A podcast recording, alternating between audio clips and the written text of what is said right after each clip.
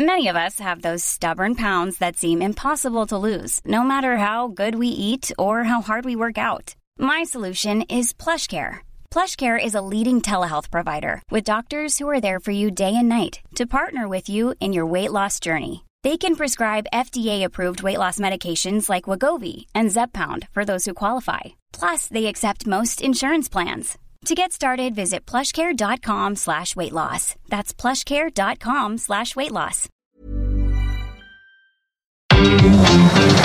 Bienvenue sur Terre, ma grande. C'est l'horreur, tu vas te régaler. Ah, c'est pas faux. Non Non Oh, punaise, oui Pas ça Non Dites mon nom. Je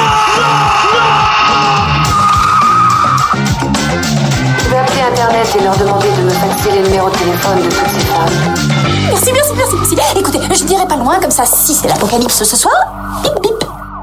Bonjour, c'est Clémence. Bienvenue dans We Love Series, le podcast signé We Love Cinéma qui s'intéresse aux œuvres diffusées sur le petit écran et sur les plateformes de streaming. Dans la collection du moment, on dissèque Game of Thrones, la série culte de HBO. Dans les précédents épisodes, on a parlé de l'univers du trône de fer et du phénomène Game of Thrones au-delà du petit écran. Aujourd'hui, on va s'intéresser à tous ceux sans qui la série n'existerait pas. À mes côtés, pour nous partager toutes leurs anecdotes et leurs infos passionnantes, j'ai le plaisir de retrouver Stéphane Moïsakis. Salut Stéphane. Salut Clémence. Et Rafik Djoumi. Salut Rafik. Salut Clémence. Au programme aujourd'hui, une plongée donc dans les coulisses de la série. Impossible de commencer sans parler du papa de Game of Thrones, l'écrivain américain George R. R. Martin. George Raymond Richard Martin, pour son nom complet, est considéré par certains comme le Tolkien américain. Il a été sélectionné par le magazine Time comme l'une des personnes les plus influentes du monde en 2011.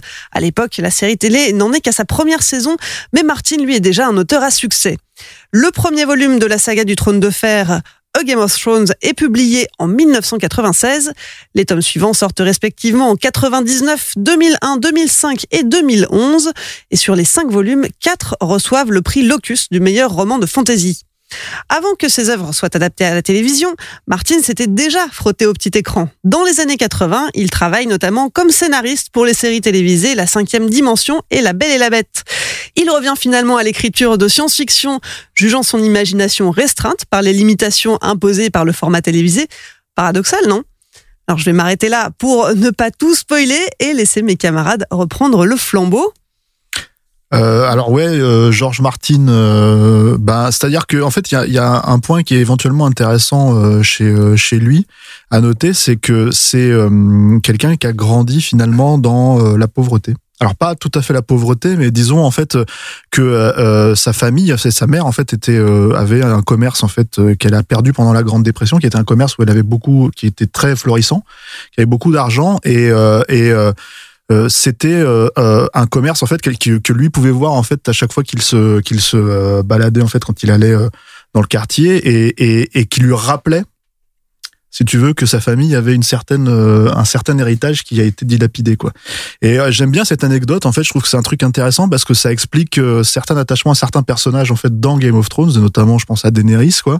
Euh, et et, ça, et finalement ça explique que c'est un auteur qui malgré en fait son attachement à une littérature de genre, c'est-à-dire vraiment pure et dure, euh, la nourrit de ses propres obsessions personnelles. Quoi. Donc euh, c'est en ça que que que je pense qu'on peut expliquer euh, euh, quelque part le, le le la maturation en fait d'une d'une création comme Game of Thrones et le fait que le, le, le les lecteurs s'en soient emparés en fait.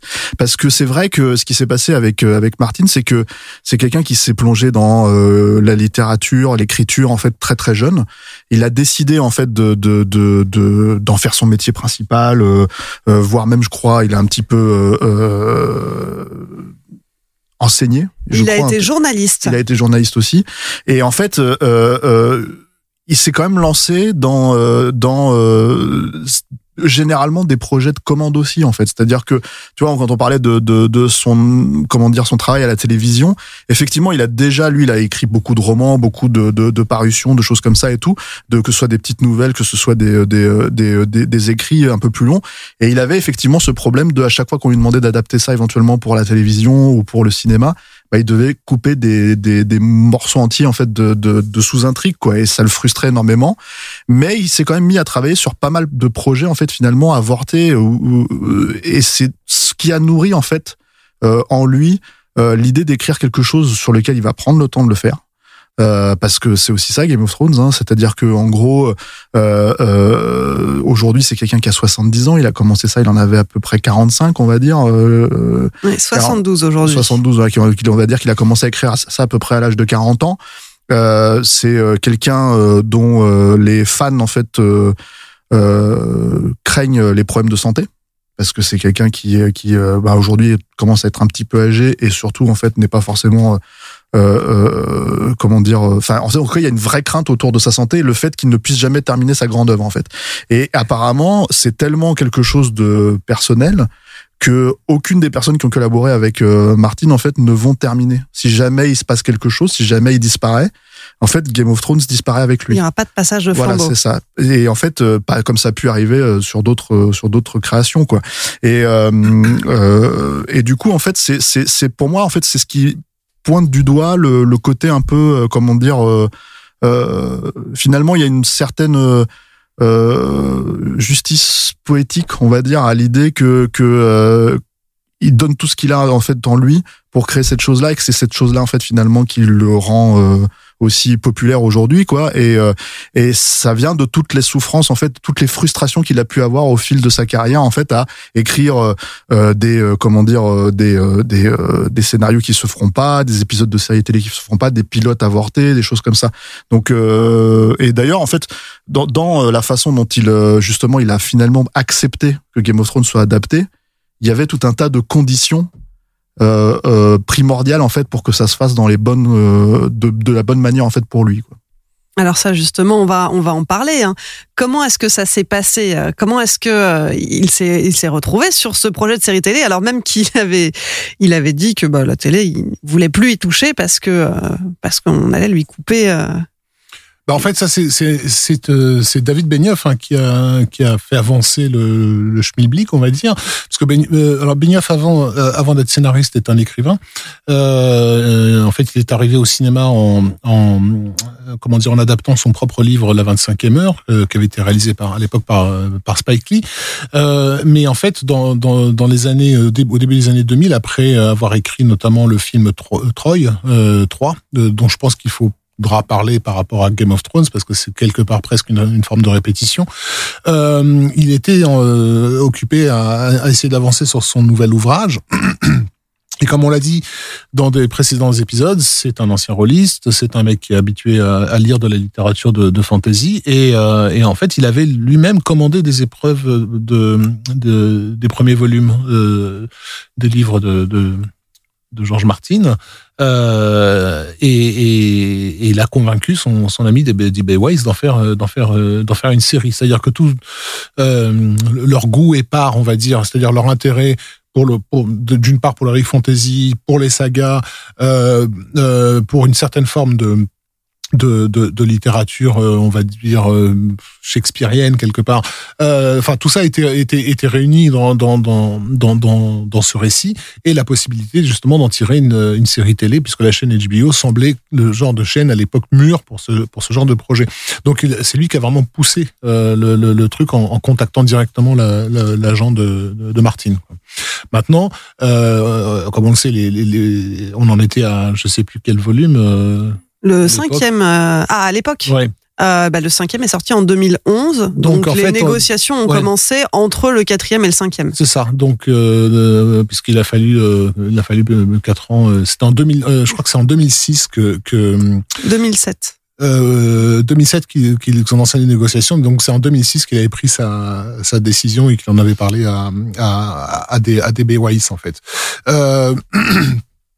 Et donc, euh, donc, euh, il y avait, il y avait une grosse difficulté qui était de, de- que que la saga elle-même n'était était loin d'être d'être co- conclue euh, et que euh, il, allait falloir écrire euh, d'une certaine façon en prenant les bases, c'est-à-dire les personnages posés et les enjeux posés, mais ensuite en, en, en, en, les développant pour un format de, de, de série de série télé. Donc de- d'emblée, dès, dès qu'ils commencent, ils savent qu'ils vont pas aller dans la même direction euh, que George que George Martin. Et ils n'ont pas non plus forcément les mêmes influences littéraires. On a parlé de l'influence littéraire, des influences, de l'influence littéraire revendiquée par Martin, c'est Maurice Druon et, euh, et les Rois Maudits, ce qui, à ma connaissance, n'est pas le cas euh, des, des deux scénaristes, par exemple, qui eux se, se, se sentaient plus dans la mouvance, enfin dans, l'héritage de- d'un Michael Moorcock. Moorcock, c'est le cycle d'Elric, euh, notamment.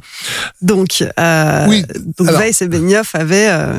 Euh, Weiss et Benioff, ils ont, ils ont leur, euh, d'une certaine façon, d'une certaine façon, ils ont leur idée. C'est-à-dire le récit euh, les, les inspire, mais ils vont pas forcément rester sur les mêmes, euh, on va dire, tonalités ou les mêmes ambitions spectaculaires. Sans compter que de toute façon, t'écris pas un bouquin comme tu, comme tu, comme tu écris une, une série. Les développements de personnages et de situations ne peuvent pas se faire de la même façon. Il y a un vrai travail d'adaptation. Et là, dans le cas de Game of Thrones, on, a- on, a- on est plus que dans l'adaptation. On est dans la quasi, presque réécriture d'une d'une certaine façon.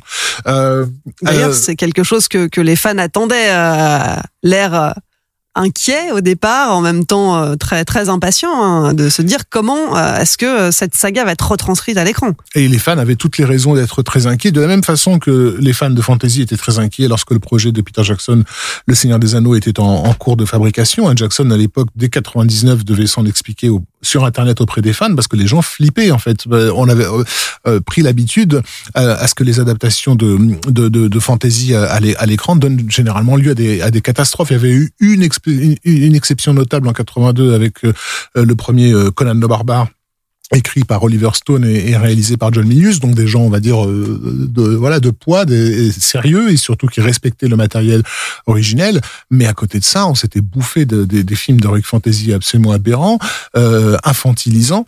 Et, et pour ce qui est de la télévision, on en était à Xena la guerrière, donc ça, ça, on, on, était loin quand même, hein, qui jouait finalement plus la carte de la parodie euh, euh, à la matinée vaguement de, de Ray Harryhausen cheap, quoi, on va dire. Bon, Alors en même temps, ça laissait de la marge euh, de progrès, hein, euh, parce que avant même de réussir à séduire les fans euh, de la de la saga littéraire, euh, c'est d'abord la chaîne qu'il a fallu convaincre. Tout à fait. Et, euh, et, et en plus, ils étaient là pour le coup assez assez intimidés parce qu'ils ont eu affaire donc à une nana qui s'appelle Caroline Strauss qui à l'époque était en charge de, bah, de, de beaucoup de, pro- de- des projets de, prestige de la chaîne euh, HBO, euh, qui avait déjà un, sacré euh, euh, panel euh, puisque donc c'est elle qui a greenlighté euh, The Wire donc euh, sur écoute. Pardon, référence. Les Sopranos, euh, Six Feet Under, euh, Curb Your Enthusiasm, Sex and the City. Donc bon, ça va. Elle avait du nez. Voilà. Mais on se doute qu'un personnage comme ça n'est pas forcément quelqu'un, euh, comment dire, tu ne te retrouves pas dans la même pièce qu'elle euh, sans, sans, sans claquer des genoux, quoi, si tu veux. Euh, et je crois que c'est David Benioff qui, qui disait c'est un hitman. Elle a un regard absolument fixe. Elle ne sourit pas. Il y a aucune aucune expression sur euh, sur son visage quand tu es en train de faire ton pitch. Donc tu es vraiment livré à toi-même. Tu te décomposes. euh, voilà. Euh, et, euh, et en fait, leur surprise, c'est que les, là où ils s'attendaient à ce que ça bloque, c'était plus sur le genre euh, fantasy lui-même, et aussi sur le fait que ben, un, des, personnages principaux, si ce n'est le personnage principal, allait, allait clamser dès la première saison, et, au- contraire, c'est ça qui a, qui a pris.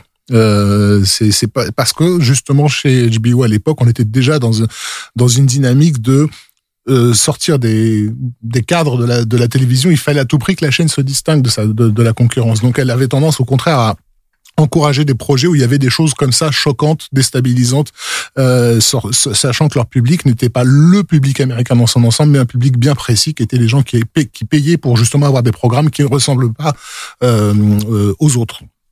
Et donc, euh, donc finalement, c'est pas tellement sur ce plan-là que ça que ça a pu bloquer. Ce qui, ce qui a pu bloquer, c'est peut-être euh, la crainte d'avoir euh, à développer un univers euh, euh, avec une quantité phénoménale de personnages, de lieux, de choses à retenir en fait, euh, et qui est le pro- le propre de la fantaisie pour les gens qui sont pas habitués. C'est vrai que quand tu rentres dans un récit de de, de fantaisie, il faut que tu te que tu te familiarises avec plusieurs civilisations et, des lieux méconnus. D'où l'importance de la carte euh, au début du générique, hein, dont on parlait dans le premier épisode. Et, c'est déjà compliqué pour les fans de, fantasy qui sont habitués à cet exercice. Pour le reste du public, on imagine que c'est encore plus euh, plus délicat. Et, et, à juste titre, puisque pour ce que les auteurs en ont dit, le pilote qu'ils ont qu'ils ont fait a été absolument catastrophique. Ouais, ça, ça fait partie des, des problématiques. Alors déjà, en fait, c'est une chance quelque part que HBO ait dit oui, parce que en fait, il n'y avait pas d'autres networks à l'époque qui pouvaient éventuellement euh, déjà avoir les moyens, c'est-à-dire de, de donner vie en fait à cet univers, et surtout en fait euh, euh avec euh, la le cocktail sexe et violence requis en fait, parce que parce que il y, y avait quand même pas mal de, de, gens qui tournaient autour de Game of Thrones à l'époque et avec l'éventuelle euh, volonté de, de, les adapter euh, en film. Et euh, en fait, le film, faire un film en fait de Game of Thrones, c'est-à-dire vraiment ramasser déjà deux ou trois heures un bouquin, c'était inconcevable avec un budget aussi monstrueux et surtout en fait euh, dans un studio dans un gros studio de l'époque ça signifiait que euh, euh, en gros on tablait en fait sur un film seulement interdit aux moins de 13 ans aux États-Unis c'est-à-dire PG-13 donc extrêmement édulcoré en termes de violence et de sexe. Et ça c'est un des trucs qui a aussi convaincu mmh. Martine en fait. C'est-à-dire que voilà. Et après l'autre point peut-être à signaler c'est que euh, certes le pilote en fait alors c'est mal passé parce qu'il y a eu des problèmes de casting notamment. Il y a eu des problèmes de, de comment dire euh, de musique je crois hein, on en avait parlé euh, voilà ce genre de choses. Mais c'est vrai que pour resituer vite fait quand même sur sur euh, Benioff parce que Benioff en fait c'est une chose mais son binôme en fait D.W. Weiss en fait qui, qui est pas forcément connu parce qu'il a été connu avec Game of Thrones ils avaient déjà collaboré ensemble plusieurs euh, plusieurs années pendant plusieurs années auparavant, notamment sur des projets en fait euh, qui amenaient à des à des comment dire hum, adaptations d'univers. C'est-à-dire que d'une certaine manière, alors D.B. Weiss n'est pas sur trois, si je dis pas de bêtises, non. mais d'une certaine manière, il faut quand même adapter c'est quand même l'adapter euh, euh l'Iliade en fait. Non mais gros, euh, 3 c'était un exploit. Euh, c'est un voilà. 3 c'est un film de, euh, avec Brad Pitt, Orlando Bloom, qui d'autre. Il y a beaucoup de monde. C'était une grosse grosse production. Peter O'Toole. Voilà. assez mal réalisé en fait. Enfin réalisé très très platement par Wolfgang Petersen, mais sur sur la base d'un script qui était incroyablement ingénieux parce que c'est un script qui respectait à la fois le le caractère euh, on va dire naturaliste et réaliste du récit. Euh, enfin, de, il en faisait un récit naturaliste et réaliste tout en respectant le caractère fantastique, puisqu'il y a, il y a dans la dans dans dans l'Iliade en fait il y a l'intervention des dieux qui est un élément entre guillemets fantastique, mais qu'il avait réussi à, à rendre euh, crédible. Bref, et donc il, on voyait déjà que euh, dans l'écriture de, de Troyes, il avait réussi ce, ce, ce, ce, pari de faire, euh, comment dire, de, de, ramener quelque chose de, de, de l'ordre de la pure fiction et de la pure de, imaginaire à quelque chose qui pourrait nous être, euh, enfin, de, faire partie de notre histoire avec un grand H. Et d'une certaine façon, Game of Thrones est un peu de ça. on voit bien que finalement les éléments fantastiques dans, dans, dans le scénario, là je parle vraiment du scénario de, de, de, de, Game of Thrones, sont amenés avec une délicatesse qui prend en compte le public qui n'est pas habitué à ça. Le premier animal fantastique auquel on a droit, c'est le loup euh, géant en fait, euh, euh, et, et, et on comprend pas tout de suite dans la scène que, que c'est un loup géant. On pense on que c'est un, un, gros chien. C'est un gros chien, ah, voilà. Ouais. Ben, euh, ça, ça, revient à, à ce qu'on disait dans le premier épisode, finalement, cette entrée progressive, euh, progressive dans, ouais. dans, le fantastique et ce réenchantement euh, pour amener euh, l'univers fantasy de manière vraiment douce c'est ça. pour un public novice. Et, et, et, et donc et, là, et pendant pendant plusieurs épisodes on peut rester sur l'idée que les œufs de dragon sont une pure fantaisie justement que les personnages délirent là-dessus etc avant que finalement tout d'un coup on les fasse éclore euh, en un grand final du genre et là on, tout d'un coup le, le, spectateur a eu le temps de se préparer et de et de et de franchir le pas. Tout comme le personnage de la de la sorcière rouge la, la mmh. prêtresse qui au, au départ il y a un doute qui plane sur le fait que euh, voilà, est-ce que euh, elle a de vrais pouvoirs, ou est-ce qu'elle n'est pas juste en train d'essayer d'enfumer tout le monde? Mmh, Tout à fait. Et, ça, c'était c'est déjà des choses qui justement ne, ne, euh, avaient été travaillées dans en littérature en fait, ce, jeu entre entre une magie opérative bien réelle et le fait que peut-être les personnages qui le, qui le qui le vivent se font des films en fait de la même façon que un mystique au Moyen Âge, euh, bah on peut on peut aujourd'hui le voir comme quelqu'un qui était juste allumé quoi, ou, euh, au contraire comme quelqu'un qui voyait vraiment des, des, des, saints descendre du ciel. Euh, et ça c'est c'est c'est mais pour ça pour pouvoir faire ça il faut avoir bien bouffé de justement de cette littérature de, fantasy qui est généralement assez méconnue de de ceux qui n'en lisent pas.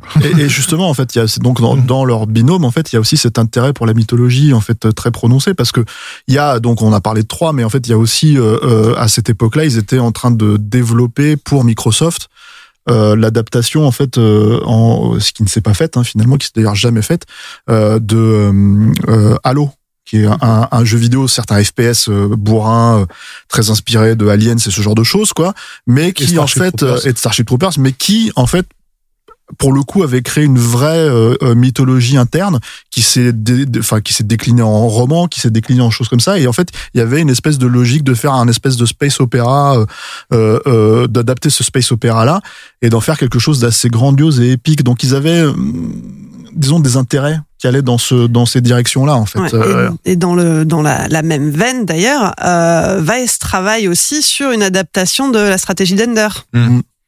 Tout à fait. Qui pour le coup s'est faite, alors pas avec lui, je crois, mais euh, mais euh, mais qui s'est faite et qui a été un bid un bid au début des années 2010, 2012, 13 par là, quelque chose comme ça. C'était avec Harrison Ford. Euh, mais si je dis pas de bêtises.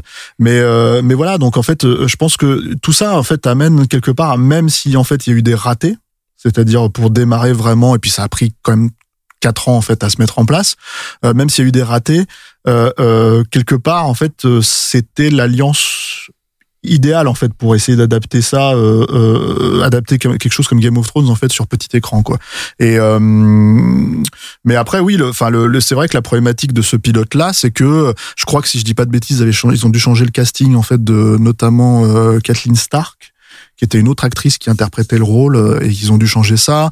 Euh, il y avait des problèmes de, de, de tonalité euh, et, euh, et en fait ils ont de costumes. De costumes, ils ont fait tester ça en fait auprès de leurs euh, comment dire des gens avec lesquels ils étaient euh, habitués à travailler. Et je crois que le pilote a été re-shooté à 80% D'après eux, d'après eux, il a été modifié à pas pas re-shooté mais modifié à 90 en fait, ils ont fait une projection test avec des amis scénaristes qui sont euh, euh, Greg Mazin, Ted Griffin et Scott Frank, euh, qui d'ailleurs, ben, Greg Mazin et Ted Griffin ont un, un, un podcast pour les anglicistes dans lequel ils ont invité notamment Benioff et Weiss, hein, c'est des copains. Et, et, Greg Mazin, à la fin de la projection, leur a dit les gars, vous avez un gros problème. et en fait, d'après d'après Weiss euh, dans, dès le départ, ils ont considéré que ça n'est c'est que tout était de leur faute. C'est-à-dire qu'ils sont pas faits comme souvent les scénaristes en mode vous comprenez pas, etc. Parce que HBO était presque prêt à les défendre, à dire euh, ils ont pris cette direction-là, on va essayer de la faire marcher et tout ça. Et ouais, ça dit non, euh, ça marche pas, ça marche pas. Euh, donc nous on a fauté, il faut qu'on reprenne presque entre guillemets à zéro quoi. Mais la réécriture de ce que j'ai compris, elle s'est fait aussi beaucoup par du montage. Euh, donc il a été modifié à 90%, mais c'est pas 90% de, de, de, de. Quoi. Ça, aurait été, ça aurait coûté beaucoup trop cher. Bah alors justement, tu fais très bien de parler du budget maintenant, puisque j'allais y arriver. Euh, alors je ne sais pas si c'est juste la réécriture qui a coûté autant, mais en tout cas le pilote à lui seul a coûté près de 10 millions de dollars. Euh, Game of Thrones, petit écran, mais gros, très très gros budget. Euh, on a environ 100 millions de dollars investis en moyenne par saison. Euh, HBO n'a clairement pas lésiné sur les moyens. Pour la dernière saison, le budget alloué aux producteurs euh, pour chaque épisode est de 15 millions de dollars, 90 millions pour six épisodes seulement, un budget vraiment très impressionnant, et pour cause, entre les effets spéciaux, les aléas du décor naturel, puisqu'il y a toute une partie qui est tournée en décor naturel, et le cachet des acteurs qui dépasse le million pour les cinq acteurs principaux, euh, bah, les compteurs s'affolent. Euh, et en plus, les épisodes de la toute dernière saison sont plus longs, 1h20 pour les trois derniers, euh, on est presque au niveau de, de certains longs métrages et en même temps et de longs métrages qui, qui eux pour le coup coûtent chacun 100 millions de dollars hein, parce que euh, l'air de rien ça reste des budgets extrêmement étroits par rapport à ce qu'on a à l'écran. Et surtout l'investissement est rentable. D'après le New York Times la franchise euh, rapporte un milliard de dollars par an à HBO il y a de quoi faire. Ouais, mais euh, mais je, je pense enfin je pense qu'il faut pas sous-estimer le boulot délirant que les équipes ont fourni pour pouvoir obtenir ce résultat-là avec Je sais que ça fait bizarre de dire comme ça, avec aussi peu d'argent, euh, parce que c'est c'est 15 millions, c'est c'est- aux États-Unis, c'est le prix d'un, j'allais dire d'un film d'auteur, quoi. Enfin, c'est euh, d'un- d'un d'un truc qui passe à Sundance, quoi, si tu veux. Pas, euh, plus, pas- plus maintenant, mais euh, mais, mais, avec euh, 15 millions, t'as pas des t'as pas des armées euh, des, des armées de morts qui qui, qui déboulent euh, sur, sur euh, qui défoncent un mur avec un dragon si Mm. tu veux. Donc euh, c'est c'est quand même assez magique qu'ils aient réussi à Après, il y a des limites. Enfin, j'ai j'ai envie de dire, mais là, c'est, euh, je- on, on sort peut-être un petit peu du sujet des deux, des showrunners et de, et de, et de Martin. Mais en fait, j'ai envie de dire, il y a des moments où on sent quand même aussi les limites. En fait, alors pas tant en termes de, c'est-à-dire que si tu revois des, par exemple, euh, l'évolution du budget dans la série. euh, oui, alors les dragons, euh, si tu veux, au début c'était pas vraiment, enfin c'était pas aussi réussi qu'à la fin. Et c'est pas que un problème de design, c'est aussi un problème de fabrication, quoi. Et en fait, l'autre point que je dirais, c'est que, bah, suivant en fait les scènes de bataille, ça dépend des moments. Moi, je trouve que par exemple, si tu veux, dans la dernière saison, ils ont beau avoir euh, tout ce budget-là et euh, et, euh, et c'est peu effectivement pour ce que tu es censé voir à l'écran. Bah, ça implique en fait aussi un planning de travail très serré et du coup en fait euh, euh, des euh, des des batailles qui sont pas forcément et qui peuvent être très spectaculaires pour là c'est pour une série télé mais qui n'ont pas, euh, je pense, le, le, le, le, la qualité de mise en scène forcément qu'on peut retrouver dans un, dans un, dans un, je sais pas, le Seigneur des Anneaux ou ce genre de choses. ou, Et, ou un 13e guerrier puisque ça Puisque c'est cité ouvertement, voilà. qui, est- qui est cité ouvertement lors d'une bataille euh, lorsqu'ils sont dans le- l'espèce de fossé, tous coincés dans, dans un fossé. Là, je sais plus que, comment ça s'appelle. ouais, saison 6 ou saison 7, je sais plus, mais c'est vrai que ça se terminait avec euh, des, des, des, des tonalités dans la boue, euh, etc., etc., des géants qui se font massacrer enfin, à coups de flèche et tout ça, et c'est vraiment, tu, tu vois, euh, tu vois clairement que leur référence c'est le 13e guerrier de John McTiernan, mais euh, euh, mais pas que en fait, c'est-à-dire que en gros, euh, moi je pensais par exemple à la bataille de l'épisode 3 de, de la dernière saison. On va parler de la dernière saison dans le prochain épisode, mais c'est vrai que euh, cette bataille en fait, elle a posé pas mal de problèmes à certaines personnes parce qu'elle était assez sous-éclairée, c'était volontairement le cas. Mais est-ce que c'était volontairement le cas justement parce que d'un un moment donné en fait, il faut tourner au kilomètre, avancer, avancer, avancer, on peut pas re euh, faire les, séquences tout le temps en fait comme comme ça se passe au cinéma. Ou est-ce que c'est parce que euh, je pense qu'en fait disons que le choix artistique il est aussi lié euh, à la problématique de budget Alors j'ai cru voir euh, les showrunners ou en tout cas euh, la, la, la chaîne euh, présenter ses excuses en disant qu'effectivement ils ont eu vraiment des problèmes de luminosité sur euh, sur cet épisode-là. C'est le fameux épisode de la bataille euh, qui oppose euh, bah, les marcheurs blancs euh, au reste des troupes Mhm, à Westeros, en fait. à Westeros. Euh, effectivement, le, le- tout l'épisode se déroule dans une obscurité où même avec euh, les contrastes réglés à fond sur son écran, on voit pas grand-chose. Mhm. mais mais du coup voilà, je pense qu'en fait euh, on voit ces limitations là euh, même s'il faut quand même reconnaître qu'effectivement ils s'en sortent en général euh, comment dire euh, haut la main euh, vu les budgets et surtout suivant les standards en fait de, de des séries télé par exemple pour prendre un exemple aussi pour le coup plus euh, concret. Rome euh, euh, enfin moi je me rappelle que j'avais des très grosses frustrations sur Rome même si c'était dix ans auparavant euh, parce qu'il y avait finalement euh, des batailles qui étaient euh, réglées en une ellipse quoi enfin Tout à fait. euh, pour un budget aussi énorme c'était un peu un peu comment dire dommage quoi Oui, oui, non, là, le- moi, en tant que fan de films de fantasy, euh, je, je, je- j'ai été régulièrement, euh, comment dire, ramené à la série euh, par euh, par son ampleur cinégénique, en fait. C'est pas, même si c'est pas, encore une fois, on n'est pas au niveau d'un d'un d'un McTiernan ou même d'un Peter Jackson, il y a un effort de, de, de, de déployer qui est incroyablement appré- appréciable, pas seulement en termes de mise en scène, mais même aussi, je trouve, en termes de direction artistique, photo, etc. Quoi, qui est, qui est après. De toute façon, les films ont été conçus. Enfin, les équipes qui ont bossé dessus, ils ont bossé comme si pour eux, ils étaient en train de bosser sur un film. hein. Euh, il faut voir les making of, etc. Enfin, il y a, un vrai travail euh, d'investissement de, chaque département. Le, travail sur les costumes, il est fabuleux dans Game of Thrones euh, parce que personne ne les met jamais en cause, en question. Alors apparemment, c'était un gros problème sur le pilote qu'on ne verra jamais. Donc ils ont corrigé le tir, mais d'avoir rendu tout ça, tous ces décors et ces costumes naturels à l'œil, c'est un exploit aussi. Euh, comment dire euh, le- Moi, je sais qu'il y a, il y a un épisode qui est réalisé par euh, le gars qui a fait The Descent. Neil Marshall Neil Marshall, dont je suis pas par- un gros gros gros fan. Donc c'est c'est c'est la première attaque euh, du mur, Du enfin mur, des ouais. marchands blancs Mhm. sur le sur le mur. Donc c'est un épisode entier de, de de bataille avec des plans séquences, etc. Je me suis dit, je suis en train de regarder, je suis vraiment en train de regarder une série télé. Enfin, quand même, c'est ouais. Je me souviens de cet épisode et pourtant les épisodes avec des combats c'est pas ce qui me passionne le plus et j'étais resté scotché devant parce que la réalisation est incroyable. Parce que ça avait une dynamique qu'on était habitué à ne voir qu'au cinéma, en fait. Après, il y a aussi une qualité d'écriture, mine de rien, dans ces épisodes-là. C'est-à-dire que, en gros, et peut-être c'est ce qui manque dans l'épisode 3 de la saison 8 là-dessus, euh, à mon avis, euh, euh, c'est-à-dire que, en fait, en gros, il y a une qualité d'écriture dans la façon de gérer la, le- ce que chaque faction de personnages, en fait, et ce qu'ils vont faire dans la bataille et comment ils vont faire quelque chose. En fait, il y a une écriture dans l'action, en fait. si tu veux. Et c'est ça qui est plutôt aussi euh, euh, réussi. J'aimerais préciser peut-être quelque chose qu'on n'a pas dit euh, sur euh, sur euh, sur Game of Thrones et qui, me semble quand même assez important euh, et parce que c'est assez rare euh, pour être souligné. Martin lui-même a participé à l'écriture en fait de la série, c'est-à-dire à l'adaptation de certains de ses voilà. Et c'est c'est assez comment dire intéressant à souligner parce que déjà c'est c'est pas fréquent, hein, tout bêtement en fait, d'avoir d'avoir euh, comment dire l'auteur des, des romans en fait se, se, s'adapter son propre travail pour la télé. Euh, ensuite parce que euh, mine de rien, il a quand même une expérience dans la télé.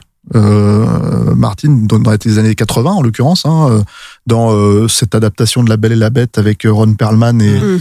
et euh, Linda Hamilton. Euh, et du coup, en fait, euh, euh, c'est intéressant en fait de, de, de se dire que lui-même qui était frustré là-dedans, en fait, finalement, il arrive là aussi à trouver une, une, une forme. Alors, je crois qu'il a écrivé un épisode euh, par saison, il me semble. Hein. Il a adapté un épisode par saison, je crois que c'est ça. Mais, euh, mais, mais voilà, c'est c'est aussi un gage euh, de euh, même si on prend des voix détournées pour parler de, de, enfin pour adapter son travail à lui, il est là aussi pour chapeauter tout ça. Euh, il est, il est, c'est-à-dire c'est un vrai travail de confiance entre les trois, enfin entre les deux showrunners et lui-même quoi. Alors, il faut pas, euh, pour en revenir sur la question du budget, ils ont quand même été euh, sérieusement limités, surtout sur, les premières saisons. Je parle des scénaristes, ils ont quand même dû couper beaucoup de choses qu'ils avaient l'intention de faire et qu'ils ne pouvaient pas se permettre de, faire.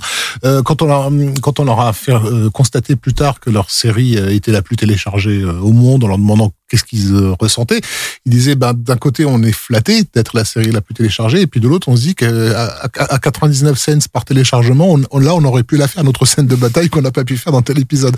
Donc il y y a ça.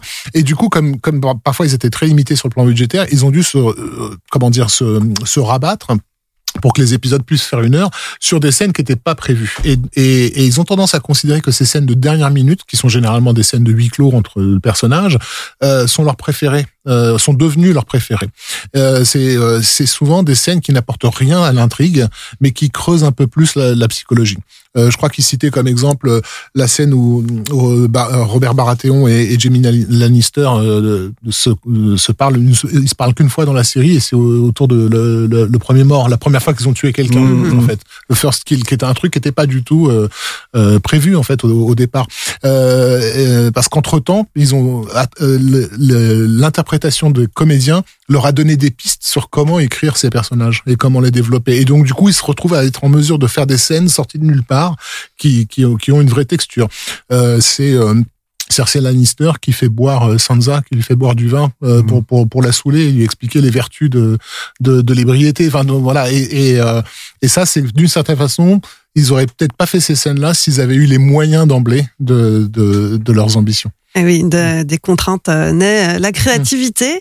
Euh, on parlait du budget de la série, euh, mais la série, euh, en retour, euh, a créé des rentrées d'argent importantes sur les lieux où les tournages se sont déroulés, hein, puisque elle a dopé le tourisme partout où elle est passée, que ça soit en Irlande du Nord, en Islande, dans des villes espagnoles comme Osuna ou Gérone. La fréquentation a explosé dans le sillage du tournage. Évidemment, face au succès de la série, des petits malins ont commencé à proposer au public des circuits touristiques dédiés. Tout en haut du podium, on retrouve Dubrovnik en Croatie. C'est là-bas que sont tournées les scènes de Port-Réal, King's Landing, la capitale fictive de Westeros. Dubrovnik qui a donc carrément dû imposer un plafond de visiteurs face à l'afflux lié euh, à la série. Et pour cause, parce que c'est peut-être un des lieux les moins retravaillés euh, en post-prod. Parce que là aussi, une série comme Game of Thrones euh, n'a pu exister en l'état que que parce que les technologies euh, de son époque lui permettaient. C'est une série euh, euh, qui est vraiment faite sur le modèle de de la comment dire euh, du compositing, c'est-à-dire que que c'est des morceaux de choses qui sont collés à l'image pour donner une, euh, un ensemble un ensemble cohérent. Euh, c'est des choses qui ont été testées justement sur le Seigneur des Anneaux, etc. Mélange de maquettes, mélange de figuration, mélange de, de voilà écran bleu et décor réel. Enfin, tout ça, est, voilà.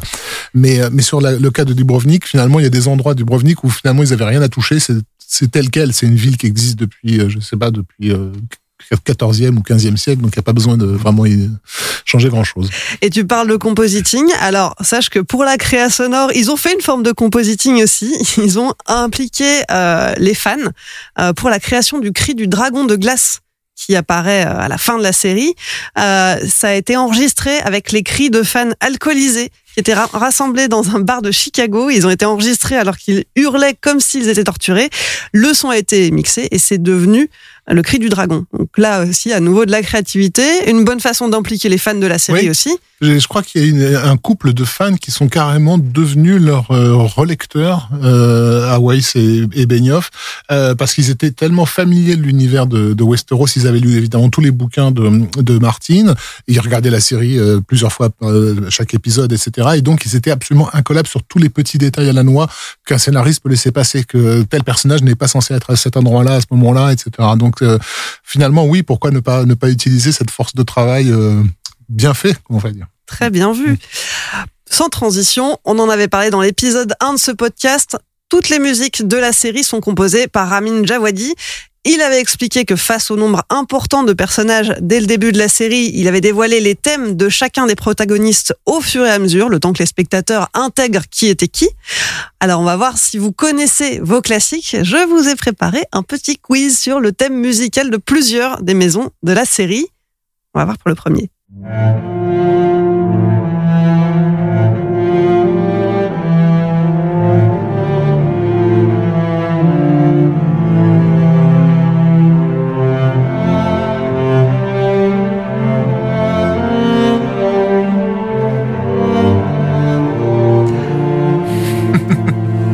Elle est...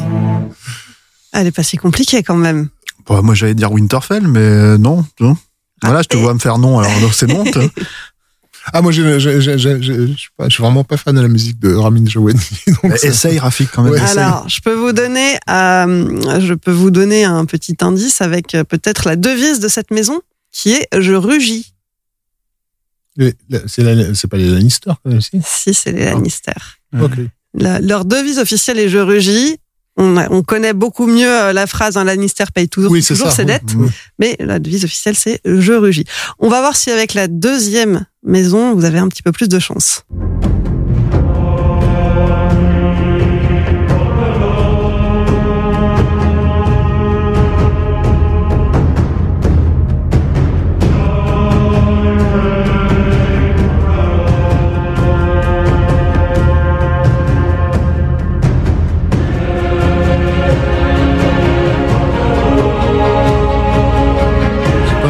Targaryen Non, toujours pas. Je vous vois qui fait de nom de la tête tous les deux. C'est pas les Targaryens, ça, non Si, c'est les Targaryens, mais tu vois que tu sais.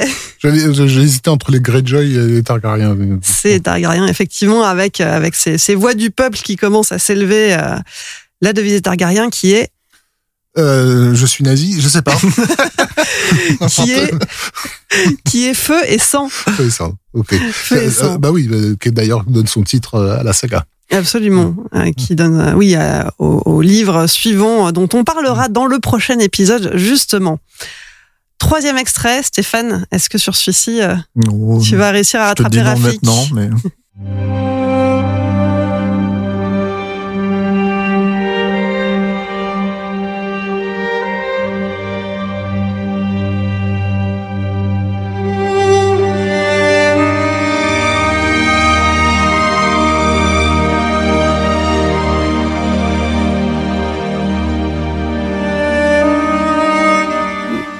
petite idée Voilà, par élimination. euh, Bah ouais, j'allais dire Winterfell du coup, mais en fait. euh, Bravo. ouais, Mais ouais. oui Alors, Non, mais, euh, Winterfell, c'est le nom de- du château. Mais comment s'appelle la famille? Ah, les Stark. C'est ça. Ouais. C'est Et, les et Stark. leur slogan, Stark, c'est. C'est l'hiver vient. Oui, bah oui, Winter is Winter coming. suis Eh bête, oui, bah c'est ça. S'il y a bien un slogan dont on va se clair. souvenir. On est complètement largué en fait. Bon, alors du coup, pour la dernière, franchement, si vous la trouvez, euh, Bravo.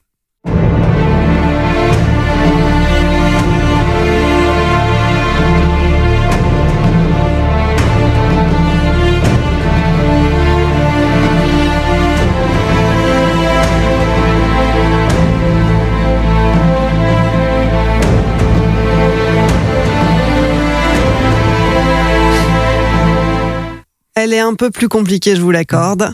C'est le- quoi C'est le peuple des poulpes, non? Euh, comment, Peuple des poulpes.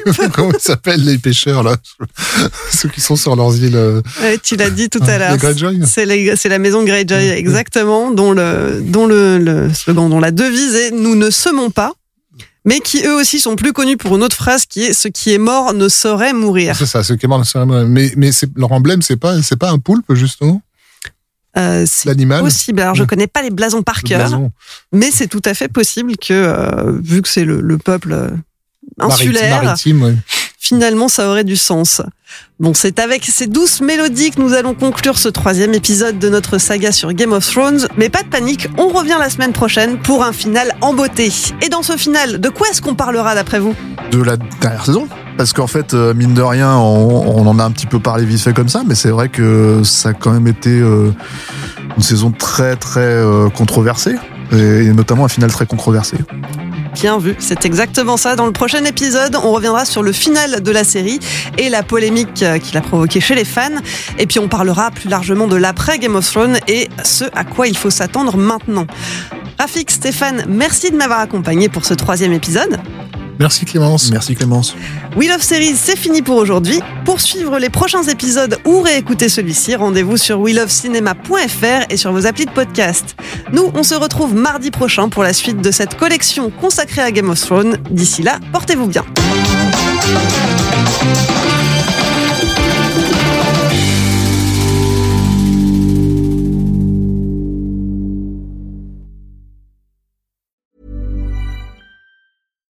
When you make decisions for your company, you look for the no brainers. And if you have a lot of mailing to do, stamps.com is the ultimate no brainer. It streamlines your processes to make your business more efficient, which makes you less busy.